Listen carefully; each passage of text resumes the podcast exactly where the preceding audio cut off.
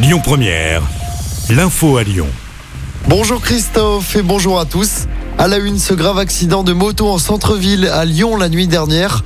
L'accident s'est produit vers 1h du matin à l'angle du pont Morand et du quai Jean Moulin près de l'hôtel de ville. Le conducteur et sa passagère ont été grièvement blessés.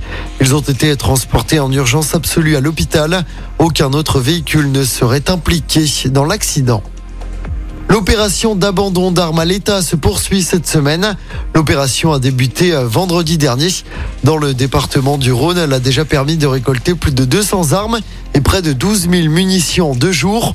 Deux points de collecte, pour rappel, sont mis en place jusqu'à vendredi. Le premier se trouve à l'hôtel de police de Montluc à Lyon et le deuxième à la caserne de gendarmerie de Villefranche.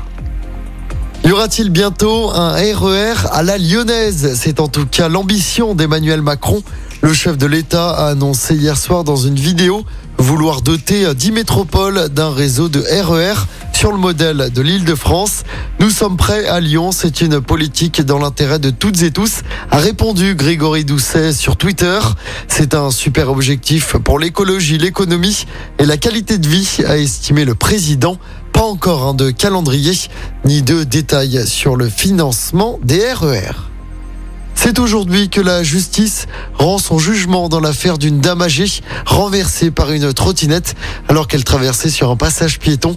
Ça remonte l'accident au 23 juin 2021. L'homme sur la trottinette avait grillé un feu rouge. Lors du procès, le procureur avait requis 4 mois de prison avec sursis. De son côté, la victime est décédée il y a quelques semaines. Elle avait 97 ans. On passe au sport en football à la Coupe du Monde. L'Allemagne peut encore voir les huitièmes de finale après son match nul un partout hier soir face à l'Espagne.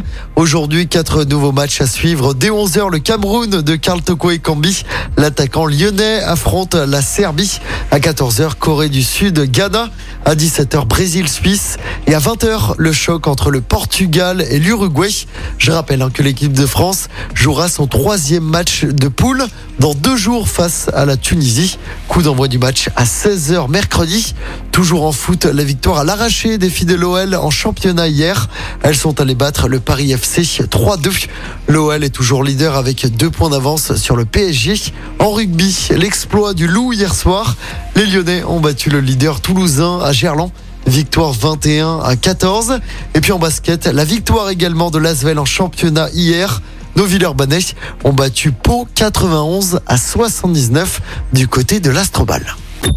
Écoutez votre radio Lyon Première en direct sur l'application Lyon Première, lyonpremière.fr et bien sûr à Lyon sur 90.2 FM et en DAB+. Lyon Première